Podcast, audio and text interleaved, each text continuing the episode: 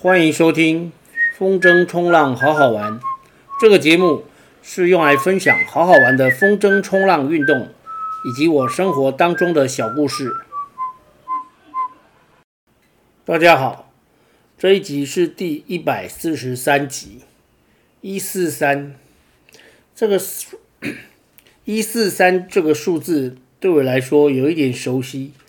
因为它刚刚好就是我马拉松。完成的数字，我这辈子一共跑了一百四十三场马拉松，该不会这一集也是 Podcast 的最后一集吧？一辈子跑了四一百四十三场马拉松，然后 Podcast 的也是做了一百四十三集，我不确定会不会有下一集，但是我这一集要跟大家宣布。定期更新这件事情，从下一集开始会改成不定期更新，也就是有可能少于一周，也有可能多于一周，也许半年一次，也许一个月一次，就是不定期更新。一四三真的是很巧，那跟大家报告一下做这个决定的原因。之前有讲过，我之前痛风嘛，然后身体出了一些状况，其实我觉得都是因为跟喝酒有关系。不过到今天为止，连今天算下去，我已经连续整整四周，七四二十八，也就是二十八天滴酒不沾了。嗯，然后每天都觉得很累，虽然我所有的运动都有做，气功也还是有练。但是总觉得身体有一些状况，所以我想这件事情就先就是 Podcast 的这件事情就稍微缓一缓哦，没有说不做，但是从一百四十四集开始就是会不定期更新。那第一个原因就是身体的原因嘛，哈、哦，我并没有生病或是什么，我还是会每天去爬山。然后去有风就会去海边玩哦，只是我闲闲狼闲闲，对，没错没错，就是狼闲闲啊，这是第一个身体状况的原因。我以前曾经被我姐姐讲过，我这个人有什么绿病症，小时候啊，就是一直担心自己是不是怎么了怎么了啊。不过这件事情长大以后就比较不明显啊，尤其是我开始规律运动之后，但是最近又开始有这个感觉，觉得自己是不是快挂了？我常常觉得对。好，这是第一个身体的原因。然后第二个原因是，我又回去重听了第十集，就在刚刚录节目之前，第十期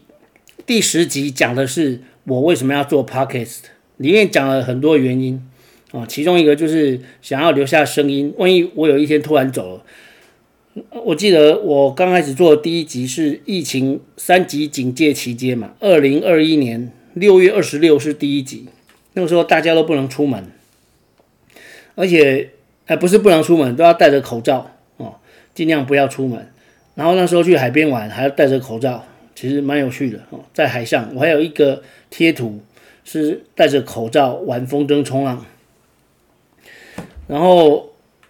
因为是为了留下声音记录，让如果有一天我突然挂了，可以让想怀念我的人，就是本来认识的人哦，用我的声音来。那个回回味回味吗？嗯，回忆哈、哦，来回忆我。好，那这个目标其实已经达到，早就达到了，因为一百多集了。所以为什么要做 Podcast 的原因消失了。哦，而且我在里面也有讲说，我至少要做到一百集，那这一点我也做到了。所以如果在一四三就停的话，更何况这不是一个句点哦，只是一个逗号，因为我不想要在每周更新。好，这是第二个原因。就是关于为什么要做，你，这个理由已经满足了。好，第一个是身体嘛，哈，就是我觉得身体状况没有很好。第二个就是当初要开始做 podcast 这件事情的理由已经被满足了。那第三个原因，第二个原因就是关于风筝冲浪，我可以讲的部分，因为我个人才疏学浅，我也不是一个非常顶尖的玩家。我不是像 Jason 啊、龙哥啊、哈雕哥像这样很丰富，Kevin 哦，他们有很丰富的教学还有游游玩的经验。我只是一个很普通的单向板玩家，虽然国内单向板玩家不多哈，但是我就是个普通的玩家，我可以讲的部分也很少。哦那可以说的，我个人的累积的经验已经差不多都说完了。如果以后我又学了新招哦，或是技术又有新的突破，我还会再继续说哦，因为我对这方面蛮有心得，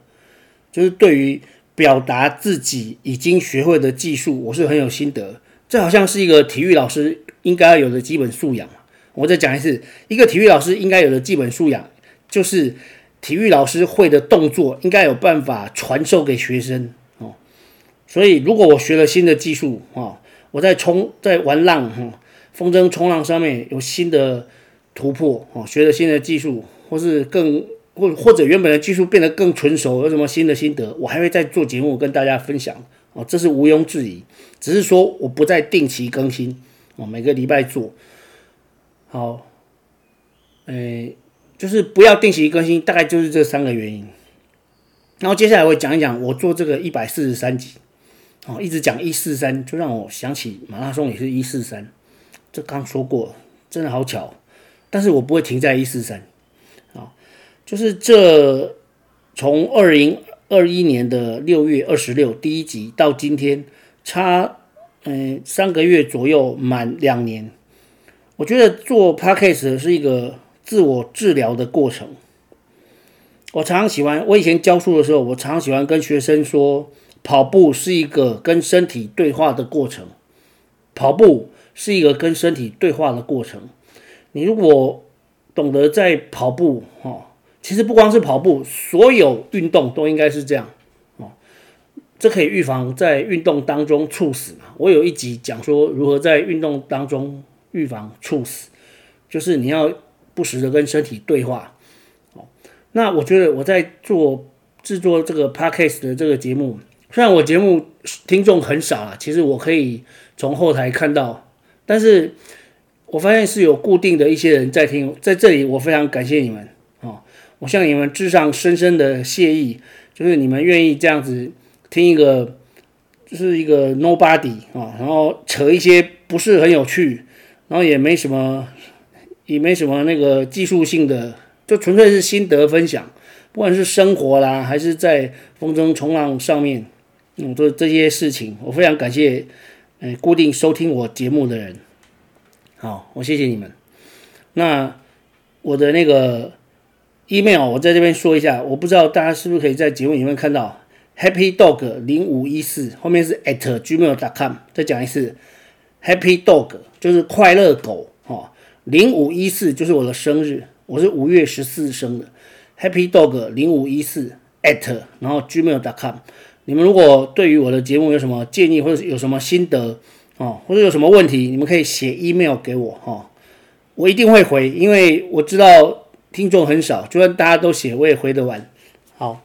那回过头来说这个自我治疗的过程，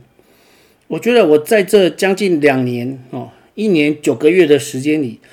为了做 podcast，我我会鞭策自己在第一个好处就是我鞭策自己在风筝冲浪上面呢精进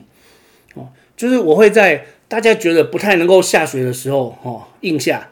哦，有一点点硬，不是很硬，但完全没风是不可能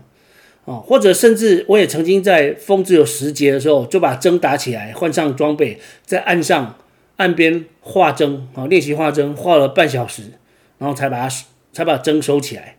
哦那目的就是要你为了，如你如果要做节目给别人听，你自己不努力，那你要讲什么？总不能像，哎，我不应该在节目里批评别人。好，我的意思就是说，你如果只是在节目里面抽干了胶哈，然后讲一些有的没有的，当然如果是一个搞笑节目，这样是 OK 的哦，这样是 OK。可是如果你讲的事情是真的想要言之有物。啊，但其实又没有东西，然后用那个用一些好笑的事情来包装啊，包装你的言之有物，它其实还是言之无物啊。哦，好，所以所以我觉得我可以讲的差不多都讲完了，然后这个自我治疗的过程就让我可以鞭策自己，哎，不断的进步，我觉得蛮好的。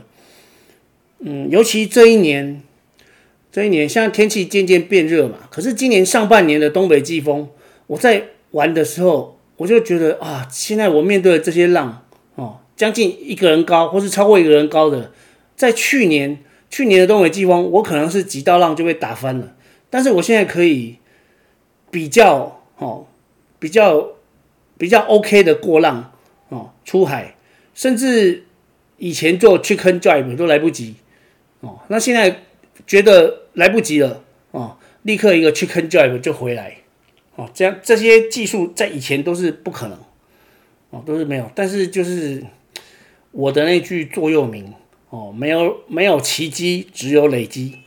哦，没有奇迹，只有累积。所有的技术性的东西都是这样，不可能像玩那个 online game，你安装了一个什么戒指啊，哈，穿了一件什么衣服，你的身上的各种指数就突然增加，哈，一万点。哦，这是不可能，技能点数不是用安装或者是氪金就可以得到的。哦，当然某一些是可以的。哦，对，我指的是什么？大家应该都知道。哦，某些社交场社交场合，哦，某一些以社交场合为目的，哦，就是以社交为生活目的的那些有钱人，他们的确是可以这样。但我们只是一个无名小卒，哈，我只是个 nobody。我如果想要。学什么技术？当然就是慢慢的累积啊！我我不是装备流，我也没有什么诶足够的资金哈，可以让自己这样子一直氪金。对，其实玩风筝冲浪也有那个台币战士哈，大家说喜欢氪金的课长，对，真的装备很多，但是很少玩。可是讲装备可以讲的头头是道，我没有在批评谁了，好，这样好像不太好啊，这一段等一下剪掉。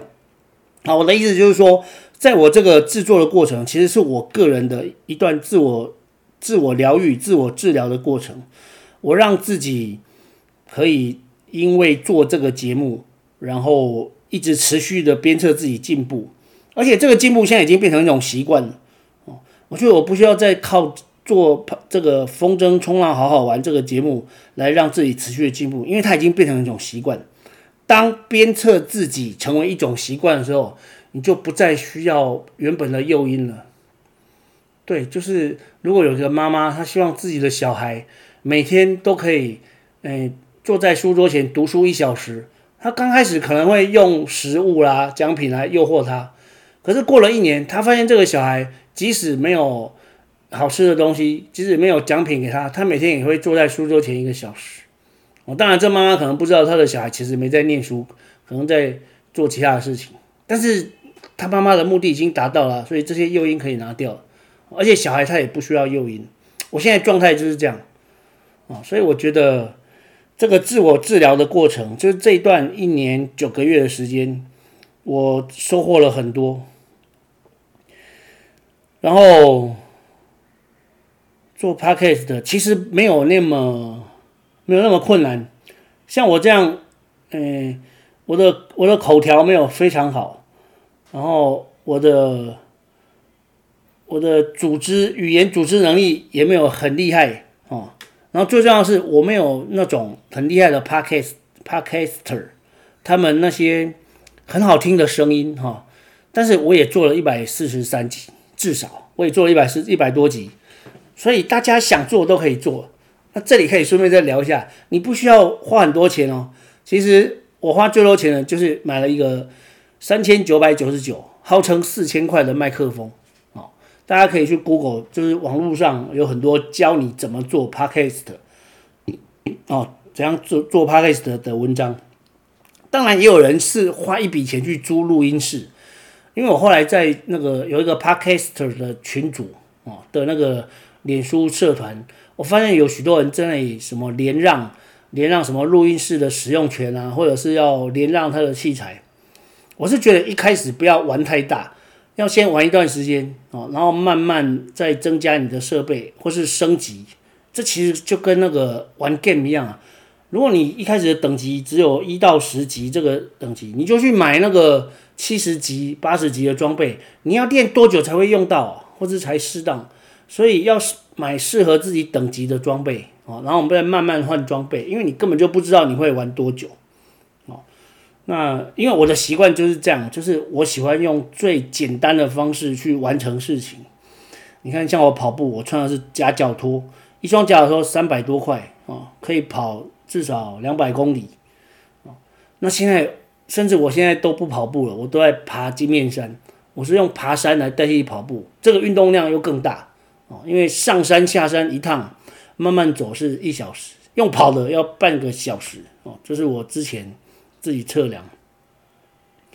那关于这个以后要改成，诶诶不定期更新，从每周五定期更新改成不定期更新的这个原因呢，大概就说到这里哦。好，那。接下来，我想聊一下今天的比赛。今天刚好，今天刚好早上我带学生去比台北市小运。去年嘛，如果有听我节目的人就知道，去年我们那个石小阿童，国语石小的十小阿童，他他去年毕业了，哦，他上国中了，他没有继续练铅球。我个人是觉得蛮可惜，但是我尊重他的选择，哈，他跟他的家长的选择，毕竟喜欢念书不是坏事，哈。后来去念中正，本来那个时候有谈，他要念体育班，我还跟那个大同哦，大同国中的体育班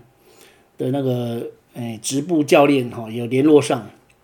那因为他喜欢念书哈，就所以就去念中正，他就没有继续练。所以在中正，我我好像也没有继续练。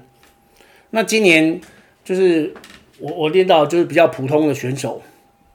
当然也没有不好了。然后今年去今天去比是两个男生，呃，佩佑跟盛浩，盛浩就拿到那个第七名。其实，在四小运要拿到前八是非常困难的，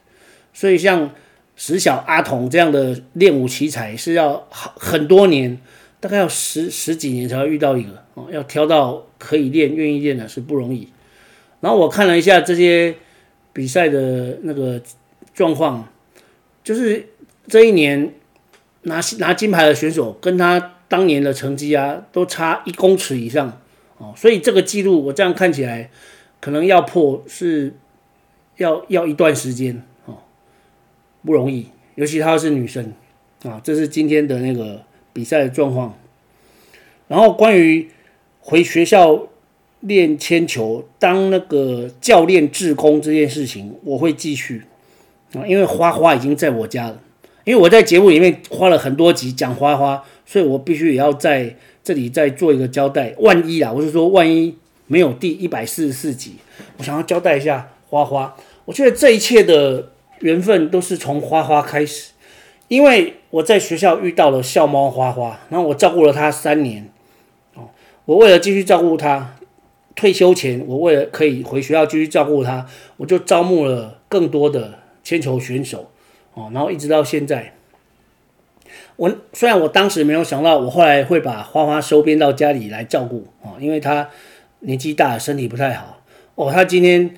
我从田径场回来的时候，我我买了两路上买了两只鸡腿哦，我就丢在餐桌上，然后我去厨房拿餐具，一回头，花花已经跳上桌子了，还好我动作快，不然那两只鸡腿就被花花舔了。哎，为什么不是咬了？因为他现在没有牙齿啊。他连我买肯德基回来，他也是只能用嘴巴去蹭，可是他连袋子都咬不开。他现在已经没有牙齿了，他是一只老猫，但是他很灵活。我觉得花花本人本猫，它一定有一个有一套，哎，其他的猫不知道的，或是其他的人不知道的养生法，哦，就是它很灵活，看起来它只是外貌像老猫，但是它的动作一点都不老，对，它可能是装老。好，老庄庄老，好，这是花花。嗯，我继续照顾花花，只要花花还在，我就会继续练推铅球。哦，因为这个缘分是这样对等的，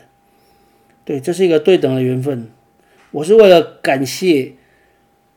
国语十小送退休老师一只笑猫我心里面是这样想的，所以我回学校去回馈学校，我回馈。最直接一个体育老师最直接回馈学校的方法，就是帮学校训练选手嘛，然后为学校争取哦争取荣誉。所以我觉得训练推铅球选手这是一个很好的回馈学校的方法。我在去年，诶，他四小运阿童四小运破纪录的时候，我被访问的时候，我也是这样说。因为那个访问的老师他有问到，为什么张老师退休之后，还要回学校当教练，我就说我是为了感谢国语学校送我一只猫。我当时是这样讲，虽然他后来稿子里面没有写，因为他是一脸不可置信的样子，他觉得我在开玩笑，但是他不知道其实我不开玩笑哦。通常严肃的事情哦都是好笑的，然后好笑的事情其实都好像不能这样推论。好了，反正就是这样子。OK，那这一集就分享到这边。至于下一集呢，什么时候会上不知道。因为不定期更新，好，感谢大家哦，尤其是固定在收听我节目的朋友们，感谢你哦。记得如果有什么想回馈，你可以写 email 给我，happy dog 零五一四哦，happy dog 快乐狗零五一四 at gmail.com，谢谢。我们不知道下一集什么时候再见。